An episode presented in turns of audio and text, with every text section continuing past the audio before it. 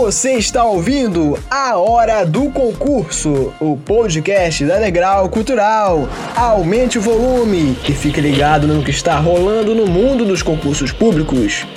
Conte com a orientação da equipe pedagógica mais experiente do país e venha fazer parte do nosso time de aprovados.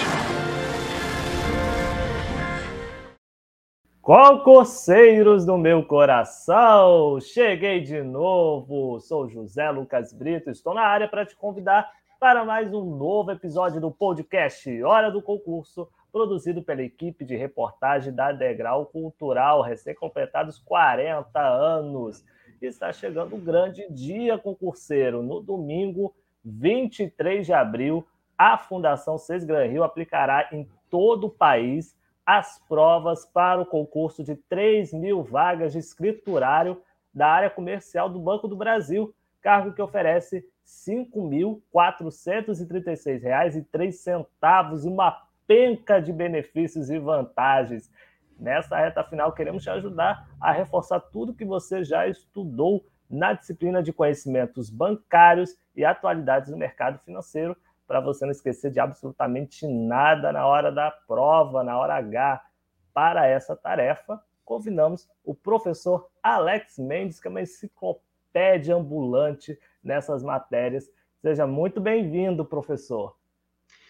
Muito bom dia, bom dia, José Lucas, bom dia, Luiz Fernandes. É um prazer imenso estar com vocês aqui. A gente não sabe exatamente quando que o pessoal vai escutar esse nosso podcast, né? Mas sejam todos muito bem-vindos aqui à nossa Degrau Cultural. É, eles podem escutar até mesmo na véspera do, do, das provas, enfim, quando ele estiver no ar, enfim, a qualquer momento esse episódio vai ser ouvido, vai ser assistido também pelo canal da Degrau Cultural no YouTube, para quem está inscrito nesse concurso que é aguardadíssimo, professor, e a gente já de antemão agradece a sua presença aqui. Assim como o escriturário Caxias, que sempre bate o ponto quando inicia os trabalhos numa agência bancária, o mestre Luiz Fernando Caldeira jamais se ausenta do seu compromisso semanal com você, concurseiro. Está aqui. Seja bem-vindo, Luiz. Olá, José. Olá, professor Alex. Olá, ouvinte. É um prazer estar aqui com vocês mais uma semana, participando desse podcast, que é um grande sucesso aí, né, nas principais plataformas digitais de áudio, também no nosso canal da Degrau Cultural no YouTube, né? E hoje a gente está trazendo aí, vai falar de duas disciplinas de uma vez só, né? Conhecimento de bancários e atualidades do mercado financeiro. E para isso a gente traz um grande mestre, uma pessoa que realmente entende do assunto, é um grande craque dessa área, não só dessa área, ele também domina outras áreas, mas especificamente dessas áreas, que é o professor Alex Mendes. Professor, obrigado pela sua participação. Né? A gente que agradece a sua presença aqui. E é isso, né, o José? Vamos tocar esse grande podcast aí e botar o pessoal aí na cara do gol para se dar bem nessas duas disciplinas, é isso? Ou seja, eu não exagerei quando eu disse que ele é uma, uma enciclopédia ambulante, então ele sabe de muita coisa. Vai ser um, um prato cheio para os nossos nossos concurseiros que vão fazer esse concurso do Banco do Brasil. Professor, a gente vem falando há bastante tempo sobre como se preparar para um concurso de enorme magnitude, que é o do Banco do Brasil. Enfim, é, mais de um milhão de inscritos nessa seleção. Restando poucas semanas para as provas serem aplicadas, quais estratégias de estudo o candidato deve adotar? É o momento de o candidato revisar mesmo todo o conteúdo que já foi estudado? Oi, José, eu gosto muito de uma tríade, né? Eu sempre falo com os meus alunos assim, que eu acho que a tríade ela é muito legal, que é você ter a aula, que pode ser presencial ou online, você fazer resumos, eu acho que resumo ajuda bastante, e sobretudo nessa reta final, o resumo é aquele momento de você dar aquela revisada rápida. E a pergunta é por quê? porque normalmente a memória ela descarta tudo aquilo que não é utilizado. Então, como as disciplinas são disciplinas relativamente novas para os candidatos, se você mantiver né, o seu resumo e podendo olhar esse resumo, né, é, pelo menos aí duas ou três vezes ao longo da semana, você mantém esse conhecimento vívido na tua memória. E a outra parte dessa tríade é resultado de exercício, é fazer exercício, é o tempo inteiro ver em que que você acertou, em que que você errou e naquilo que errou, buscar lá no teu resumo, né? Porque daí não dá mais tempo de você ver o conteúdo completo, mas pelo menos no teu resumo você dá uma olhada lá, dá uma revisada rápida e tenta fazer mais questões sobre aquele tema que errou para eventualmente aí sanar alguma falha da preparação. Então, eu gosto muito dessa tríade, né?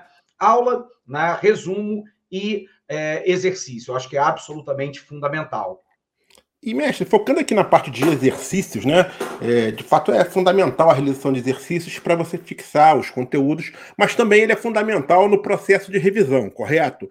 É, existe alguma técnica, é, digamos assim, que pode ser adotada na hora de fazer essa revisão por meio de questões de provas anteriores? O senhor sugere alguma técnica nessa realização de exercícios? E aí eu digo mais, nessa reta final aí também, o senhor acha que é necessário fazer quantas questões, por exemplo, assim, é, por semana, digamos, sobre essas duas disciplinas?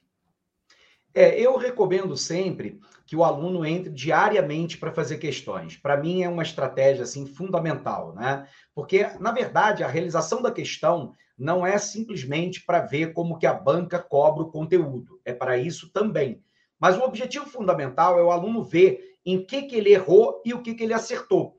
Porque errar, às vezes, é tão importante quanto acertar. Porque daí eu vejo onde é que está o meu erro e posso corrigir essa lacuna.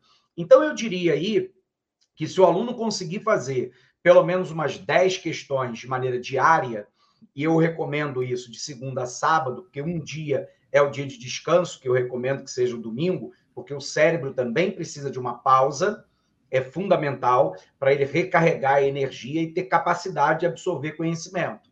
Então, se ele conseguir resolver 10 questões durante todo o dia, ele terá resolvido 60 questões ao longo da semana. E se a gente multiplicar isso por essas semanas restantes que faltam, nós estamos falando que ele vai realizar aí 180 questões, talvez um pouco mais, que é um número muito considerável, né? Sobretudo de conhecimentos bancários, que é onde a gente tem uma quantidade maior de questões. Em atualidade do mercado financeiro, não. Essa disciplina é uma disciplina relativamente recente, ela surgiu nos últimos três ou quatro anos, então você não encontra um número muito grande de questões dessa disciplina. Porém, se não encontrar questões, vale muito a pena olhar resumo. Olhar, olhar, ler, reler, isso é fundamental, marcar, porque daí isso vai se fixando na memória. Como técnica de realização de questões, o senhor acha válido o candidato, por exemplo, na hora de, de, de fazer a questão, é, ele, em cada item, letra A, B, C, D, né, ele justificar a resposta, por que, que aquela é certa, por que, que aquela é errada, é, é uma estratégia válida é, para fixar não só o conteúdo, mas para fazer essa revisão final também? Eu acho que sim, Luiz, mas aí depende muito de algumas variáveis, né? Primeiro depende quanto tempo falta para a prova. Quando você está muito próximo da prova, não dá para ficar justificando cada alternativa. Se você tem mais tempo, dá para fazê-lo. Eu acho que é uma técnica legal, é uma técnica bacana. Mas se o aluno também não tem esse tempo, né, é uma, abre aspas, porque eu vou falar, né, é uma certa perda de tempo justificar cada alternativa e ele consegue realizar um número menor de questões. Então, se eu tenho mais tempo, é uma técnica que é válida. Se eu tenho menos tempo, eu recomendaria só resolver a questão e ver o que, que você errou, o que, que acertou e buscar corrigir essa lacuna. Se você tem mais tempo, aí sim vale a pena, né, com calma, você olhar cada uma das questões e justificando cada alternativa, porque isso pode ajudar a fixar o conhecimento. Nesse processo de revisar tudo que o candidato estudou em conhecimentos bancários e atualidades do mercado financeiro, Quais as falhas os candidatos eles não podem cometer de jeito nenhum nessa reta final para as provas do BB? É, existem algumas falhas, tipo assim, primeiro, né, é não estar atento quais os assuntos dentro de cada disciplina são mais cobrados.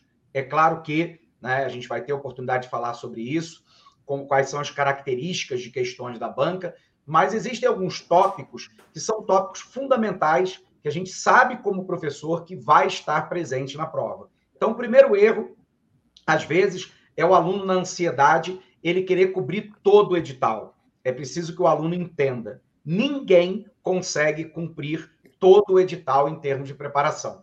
É absolutamente impossível. Então, é muito importante ter foco, né? Olhar para aqueles assuntos que são mais cobrados, porque com certeza esses assuntos estarão lá, e a partir dali fazer uma revisão de muita qualidade. Sobrou tempo, aí ok, eu posso olhar os temas que normalmente são menos cobrados para eventualmente solucionar uma ou outra questão de prova se aparecer. Então, eu acho que o mantra tem que ser, nessa reta final, foco. E foco é aquilo que é fundamental na disciplina, que não pode faltar na tua preparação. É, o senhor falou agora da Sesgran Rio, né, que é a banca que tem o histórico de organizar concursos do Banco do Brasil, organizou o último de 2021. Em via de regra, o nível de conhecimentos bancários e atualidades do mercado financeiro ele costuma ser alto, mediano ou até relativamente fácil é, por parte da Sesgran Rio. Você acredita que o nível de dificuldade vai ser igual ao de 2021? Eu acho que a Sesgran Rio ela tem um padrão, né? É, ela não é, por exemplo, já antecipando alguma coisa aqui, ela não é uma banca de pegadinha, né? Ela não faz pegadinha, por exemplo, como a banca Sesp, Sebrasp costuma fazer.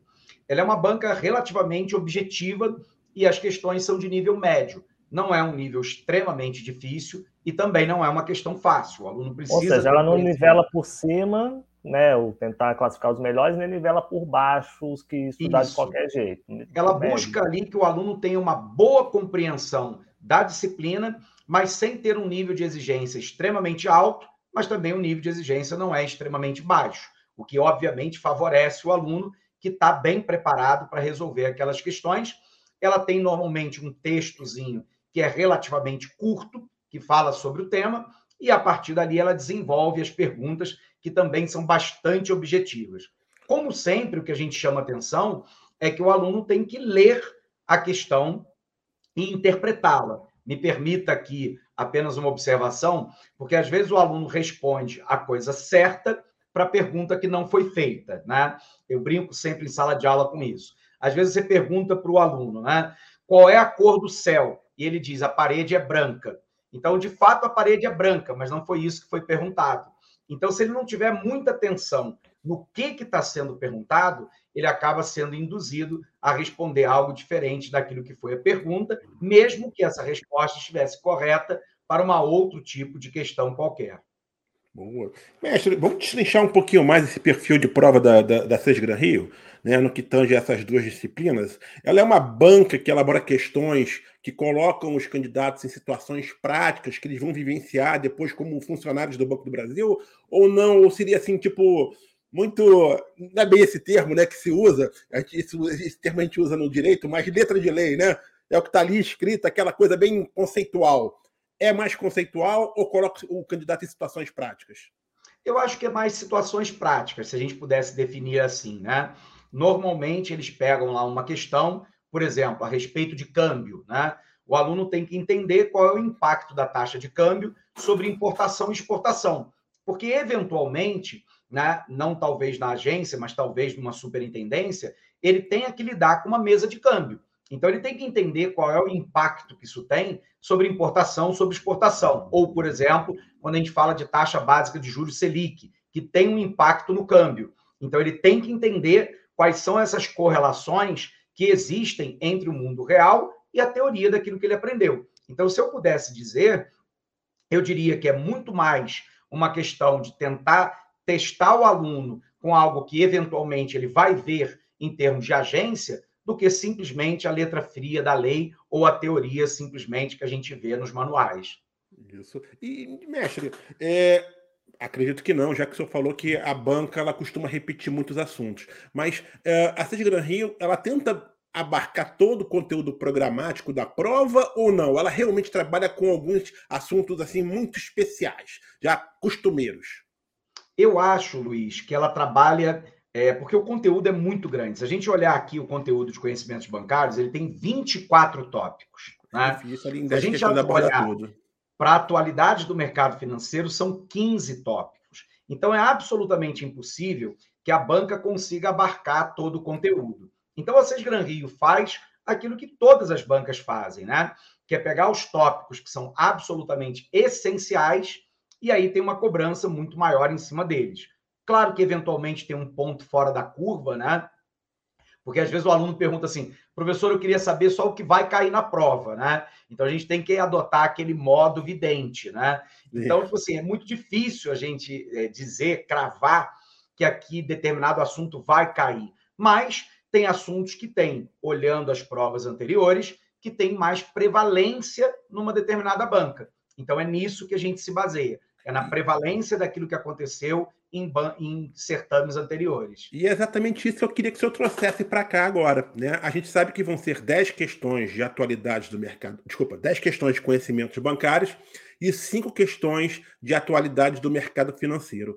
Quais são os assuntos que estão sendo mais rotineiros nessas provas para a área bancária, seja do Banco do Brasil ou, ou até mesmo outro banco, mas que são provas que são elaboradas pela Fundação Sesgran Rio. O que, que a Sesgran Rio tem cobrado muito nesses dois, nesses, nessas duas disciplinas? É, o que, que nós fizemos aqui na Degrau, né? A gente mapeou né, os últimos seis ou sete anos de todas as provas Sesgran Rios, para Sesgran Rio, perdão, para a gente poder tentar entender o que, que a banca tem cobrado. E eu fiz até uma colinha aqui para não esquecer de ah, assunto algum, né? De todos os assuntos, o que, que a gente tem? Primeiro, a estrutura do sistema financeiro nacional, que divide lá. Antes, mexe, só, só, um detalhe: você vai falar primeiro de atualidades ou vai falar primeiro de conhecimentos, conhecimentos bancários? bancários então vamos lá, conhecimentos bancários, só para deixar então, bem claro. Desculpa. É, conhecimentos bancários, né? A estrutura do sistema financeiro nacional é algo que com certeza está em toda a prova. Subsistema normativo e subsistema de intermediação, sobretudo o subsistema normativo. O aluno tem que entender Conselho Monetário Nacional, Conselho Nacional de Previdência Complementar, de Seguros Privados, SUSEP, CVM, Banco Central, isso é absolutamente fundamental. Aqui eu preciso fazer um parênteses, Luiz, que o nosso aluno ele tem que ter atenção. O perfil de conhecimentos bancários mudou muito. Lá no passado, o aluno era muito baseado, ele era muito cobrado em produtos e serviços bancários. Cartão de crédito, cartão de débito, CDB, poupança, isso eram os assuntos chaves. O perfil da banca vem mudando. Porque hoje o funcionário do banco, ele virou um agente comercial. Então ele tem que entender como é que o sistema funciona e nesse edital, tanto quanto em outros, vieram tópicos novos. Então aqui, depois do subsistema normativo, mercado financeiro e desdobramento mercado monetário, mercado de crédito, mercado cambial, mercado de capitais. Saiu daí moeda e política monetária. Tem caído uma pancada de questões de moeda e política monetária, que não é um assunto muito trivial, mas que a banca vem explorando muito. Depois, o câmbio. Olha que interessante, né? A gente sai lá daquela ideia de poupança, cartão de crédito, cartão de débito, para o cara ter que entender política monetária, moeda, política convencional, não convencional, câmbio, taxa de câmbio, impacto de taxa de câmbio sobre exportação e importação. Outro tópico que está sempre presente, e esse vem desde lá de trás, é garantias do sistema financeiro nacional. Aval, fiança, pen, é, penhor mercantil, alienação fiduciária, hipoteca, tudo isso cai bastante também. Tem uma novidade, e aí é uma aposta minha, né, sem querer dar uma dividente aqui, Sim. mas legislação anticorrupção. Isso porque teve um decreto, o 11.129 de 2022, que ele é muito novo. Então, quando ele é muito novo, a tendência da banca é tentar aferir se o candidato sabe aquele assunto.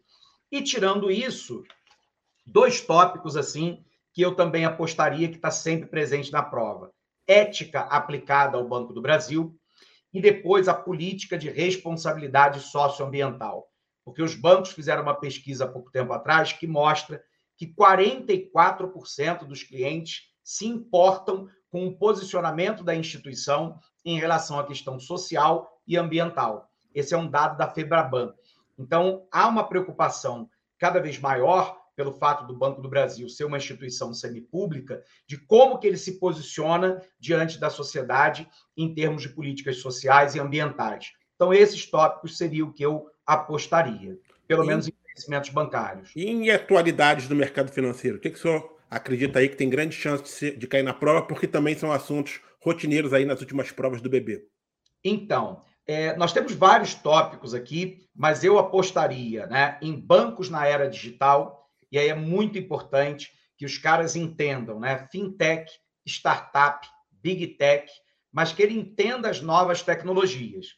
E essas novas tecnologias implicam o quê? a inteligência artificial, o machine learning, o chatbot e o big data. São tópicos que ele tem que estudar.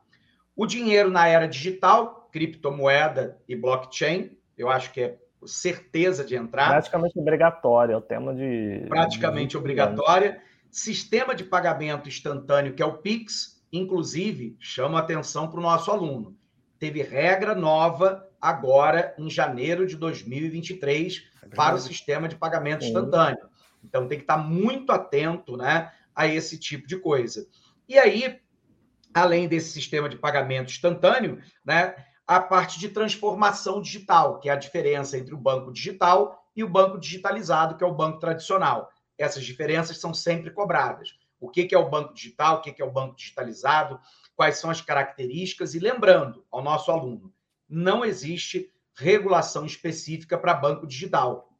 Ele cumpre as mesmas regulações que são emitidas para qualquer banco digitalizado, que são os bancos tradicionais, né? Bradesco, Itaú, Santander, Banco do Brasil, Caixa Econômica, a legislação é absolutamente a mesma e isso é algo que tem que estar na memória do nosso aluno. É, até porque ainda não é, assim, ainda estão discutindo a questão da regulamentação das moedas digitais aqui no Brasil. Então não tem nada decidido. Isso talvez só vai estar num outro concurso do Banco do Brasil futuramente. Isso. isso e é importante, José Lucas, que o nosso aluno saiba que uma criptomoeda é uma coisa e a moeda digital real criada Sim. pelo Banco Central, se for Sim. criada, é uma outra coisa. Por que, que é uma outra coisa? Porque o real digital, se for criado, ele é emitido por uma autoridade monetária. E as criptomoedas não são. Elas são. Ele tem controle de circulação e que ele tem o curso forçado, ou seja, todos os agentes serão obrigados a aceitar o real digital, algo que não acontece com as criptomoedas, como Bitcoin ou Ethereum ou qualquer outra. Então há diferenças fundamentais entre uma moeda emitida por uma autoridade monetária, mesmo que digital, se é que essa moeda vai ser criada no Brasil, e eu acho que será, daquilo que é uma criptomoeda normal. Muito interessante tudo isso, principalmente essa questão que ele falou também anteriormente na disciplina de conhecimentos bancários, sobre a questão dos bancos estarem mais atentos às questões sociais e ambientais, que hoje em dia não pode ficar de fora em nenhum órgão. Tanto que o Banco do Brasil agora tem se não me engano, a primeira vez uma presidente mulher, ou seja, também está antenada essa questão do, da mulher estar em todos os lugares também, cargos de chefia, e está sendo chefiado por uma mulher, inclusive é daqui, eu estou morando em Campina Grande, é daqui de Campina Grande. A, eu não lembro, eu confesso que eu perdi o nome dela agora, mas. Mas é o importante, ela é concursada, né? É uma coisa também legal é, que valoriza, é, né? A prata da casa, né? Professor, recentemente a gente fez aqui no podcast Hora do Concurso um episódio sobre simulado com o professor Tiago César, tanto que é uma frase muito que ele classificou simulado aqui como detector de falhas. Enfim, eu fiquei com muito isso na cabeça. Sim. Na sua avaliação, prestar ao menos um simulado antes da aplicação das provas do dia 23 de abril pode ser um, diferencial para o candidato conseguir a aprovação em um concurso tão disputado como esse do Banco do Brasil? Eu diria até mais, João Lucas, eu diria que é fundamental. Mas aqui eu faço uma ressalva importante, né? Quando o aluno faz um simulado, ele precisa entender que errar faz parte do processo. Então, por que, que o simulado é importante? Para ele simular as condições de prova, de tempo, ansiedade, conhecimento, tipo de questão, né? ele rememorar conteúdo e ver aonde ele acertou e aonde ele errou. Aonde ele acertou, ok, a gente vai reforçar o conhecimento. Onde errou, ele vai corrigir as falhas. Tudo bem? Agora é importante lembrar que, como diria lá né, o, o, o locutor, né, treino é treino, jogo é jogo. Por que, que eu estou falando disso? Né? Porque às vezes o aluno vai para um simulado e ele tem um resultado muito ruim. E aí ele acha que a sua preparação está equivocado, se desmotiva né, dessa preparação, ou eventualmente ele acha que não vai dar certo, né, que na reta final ele não vai conseguir compreender tudo, e isso está equivocado, porque ele não sabe quais são as questões que serão cobradas em prova. Né? E aí é importante que ele tenha o simulado como um termômetro. Né? Como é que está a minha preparação? Eu preciso acelerar um pouco, eu posso manter o ritmo, né? E por aí vai. E corrigir falha. Agora, ele não pode, de forma alguma, se desestimular. Eu conto aqui uma história para os nossos alunos que é o seguinte, né? Há muitos anos atrás, a gente teve um grande concurso nacional e tinha um aluno que queria sempre estar entre os 100 primeiros do simulado para estar dentro do número de vagas. E ele nunca conseguiu, nunca. E extremamente preocupado, ansioso, que acabava dificultando a sua preparação. Mas no resultado final, ele tirou a 58ª posição e foi classificado na primeira chamada. Então, o que mostra de maneira muito clara, né, que o simulado ele é importante para corrigir falha, para ter termômetro, para ter o timing da prova, né? Agora, treino é treino, jogo é jogo. Na hora do jogo, pode ser que ele chegue com a preparação, então controlar a ansiedade é absolutamente fundamental. Sem dúvidas. Mestre, esse é um concurso, até a data dessa gravação do nosso podcast, já tem mais de 1 milhão e 400 mil inscritos em todo o país, né? a gente imagina, acredita, né, que a nota de corte para ser aprovado nesse concurso deve ser alta, até porque a gente teve um concurso recente do Banco do Brasil. É, quem fez aquele concurso provavelmente é, vai se inscreveu novamente e já está com aquela, né, com a matéria mais sedimentada do que outros. E aí a pergunta que eu quero fazer para o senhor é o seguinte: eu sei que não é difícil a gente mensurar isso, mas qual seria o limite de quantidade de questões que o candidato pode errar em conhecimentos bancários e atualidade do mercado financeiro para estar tá no jogo. Por exemplo, são 10 questões de conhecimentos bancários. Errar mais do que duas está fora do jogo, atualidades são cinco. Errar mais do que uma está fora do jogo, o que, que você imagina?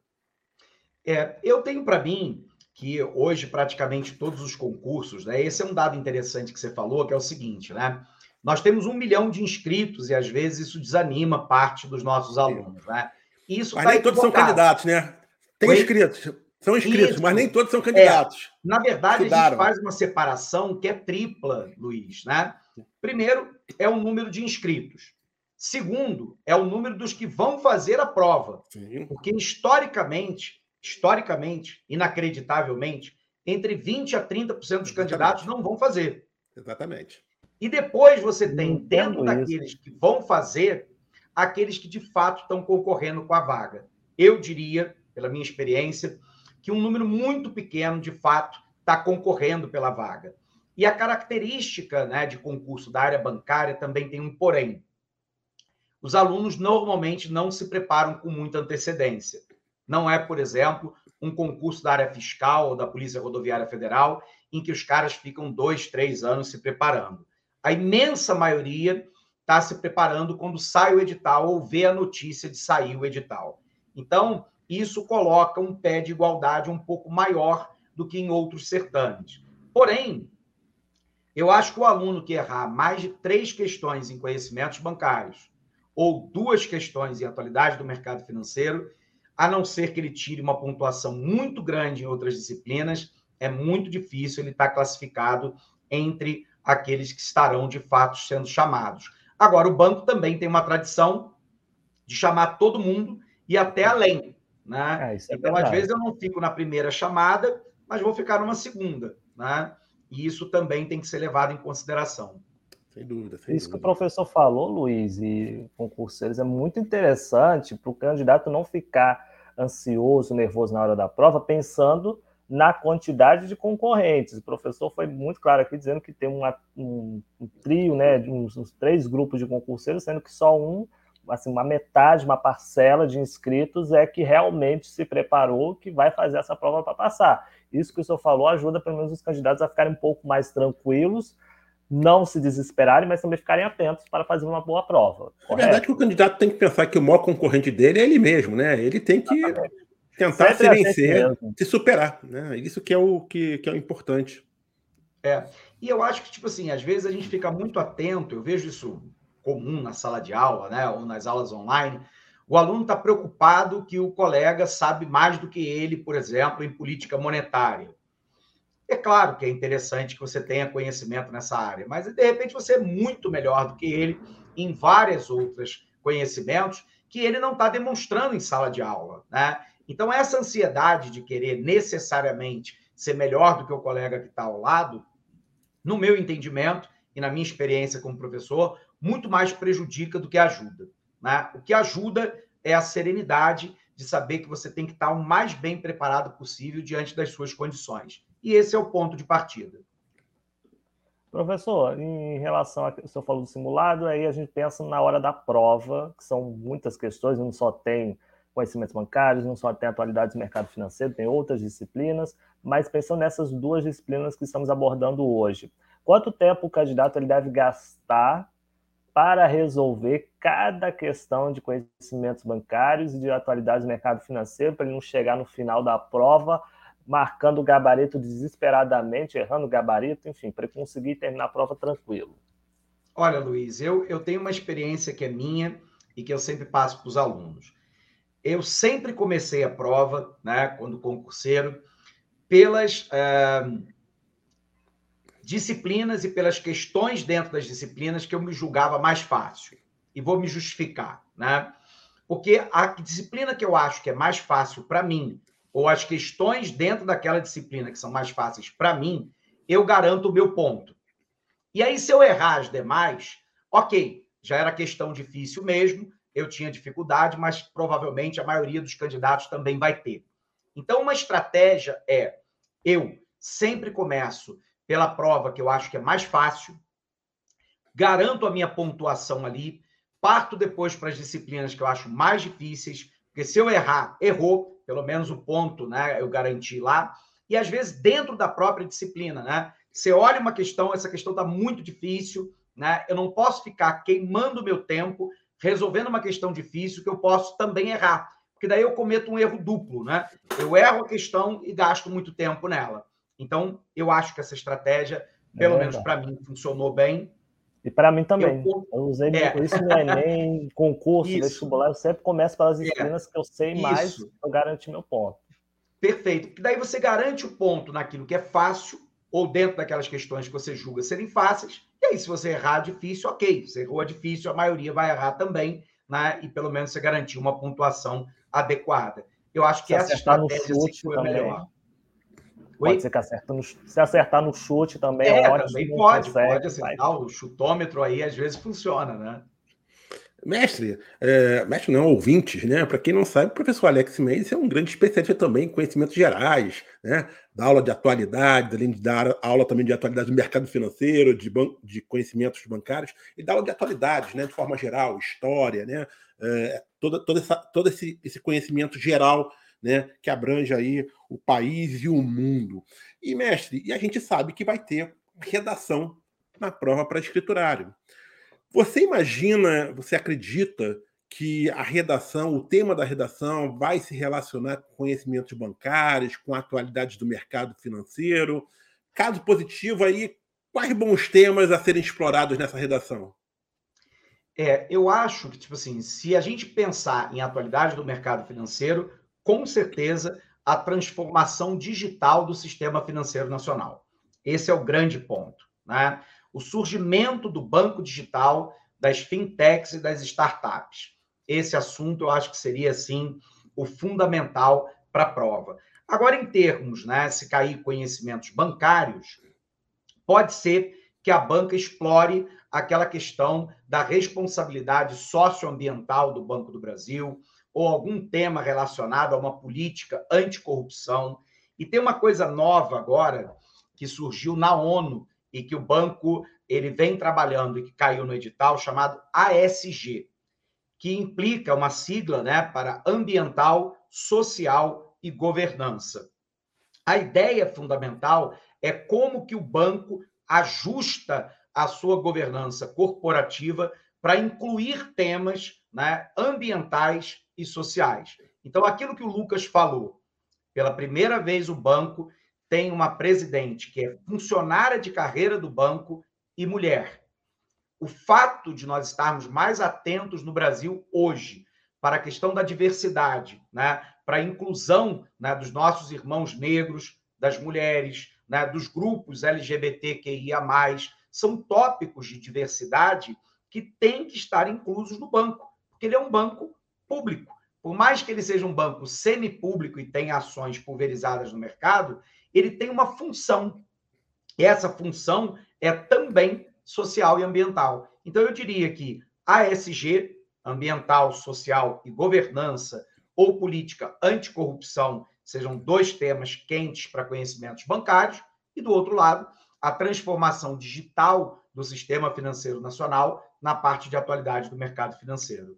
Em, em termos dessa questão que você falou de, de, de diversidade, é bom lembrar aqui que o Banco do Brasil foi o primeiro órgão público federal, se eu não me engano, tá, a aceitar nome social em concurso público, né? O que é algo bastante interessante que demonstra aí essa política de diversidade que o banco implementa, né, já há alguns anos, né? Então, é, também é, é um tema interessante esse também, não, mestre?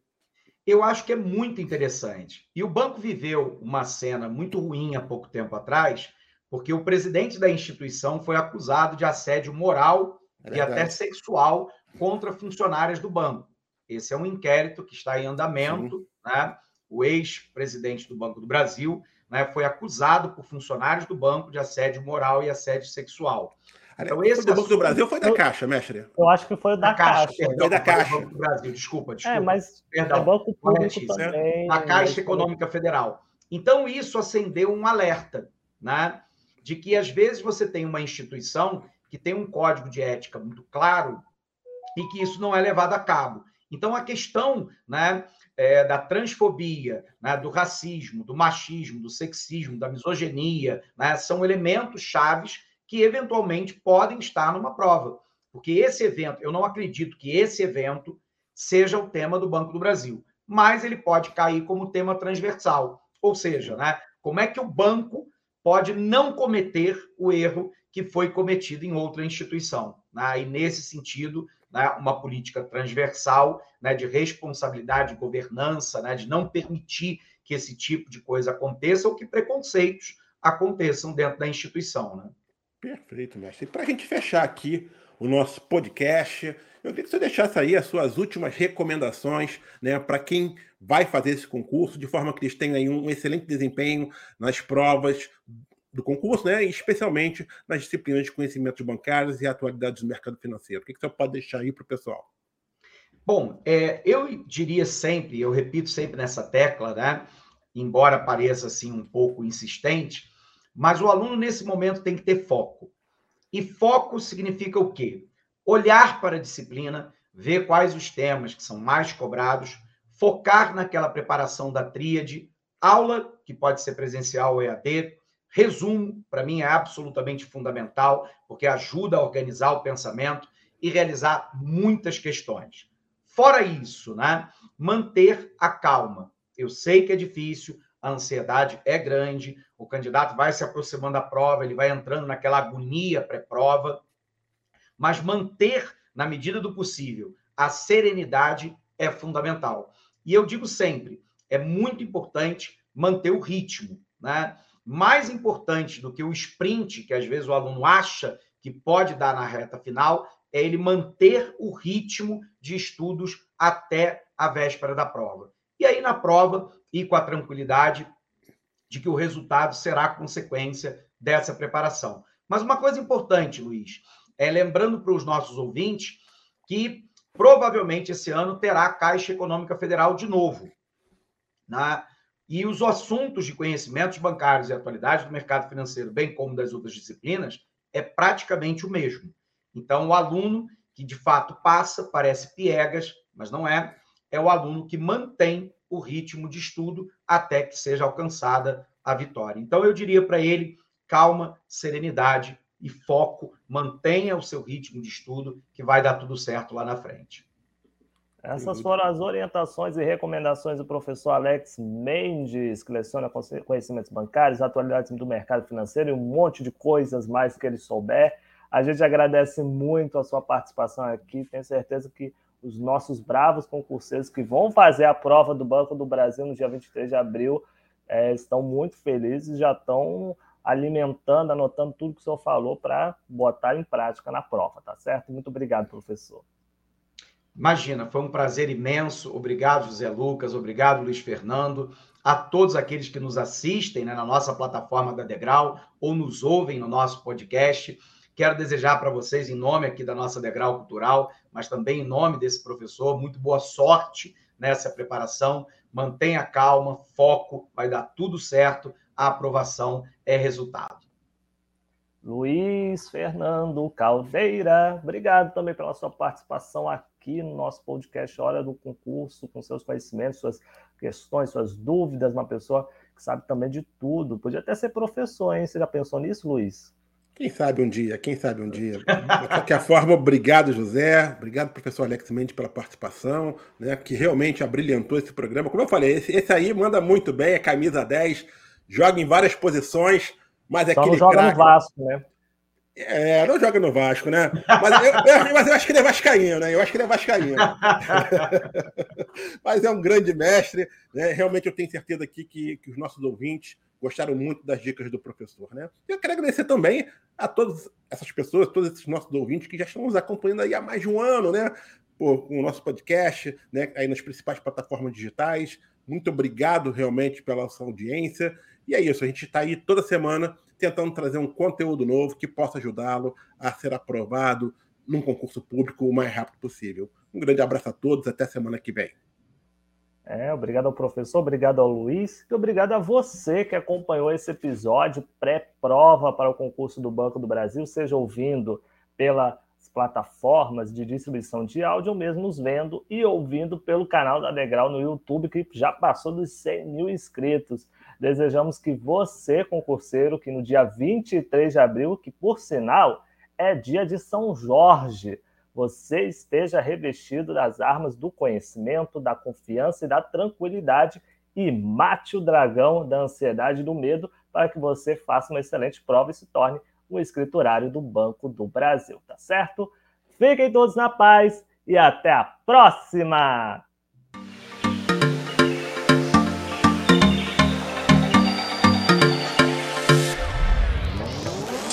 Se você gostou do podcast Hora do Concurso, não esqueça de compartilhá-lo com seus amigos. E siga a gente nas redes sociais pelo arroba Degrau Cultural. Até o próximo episódio!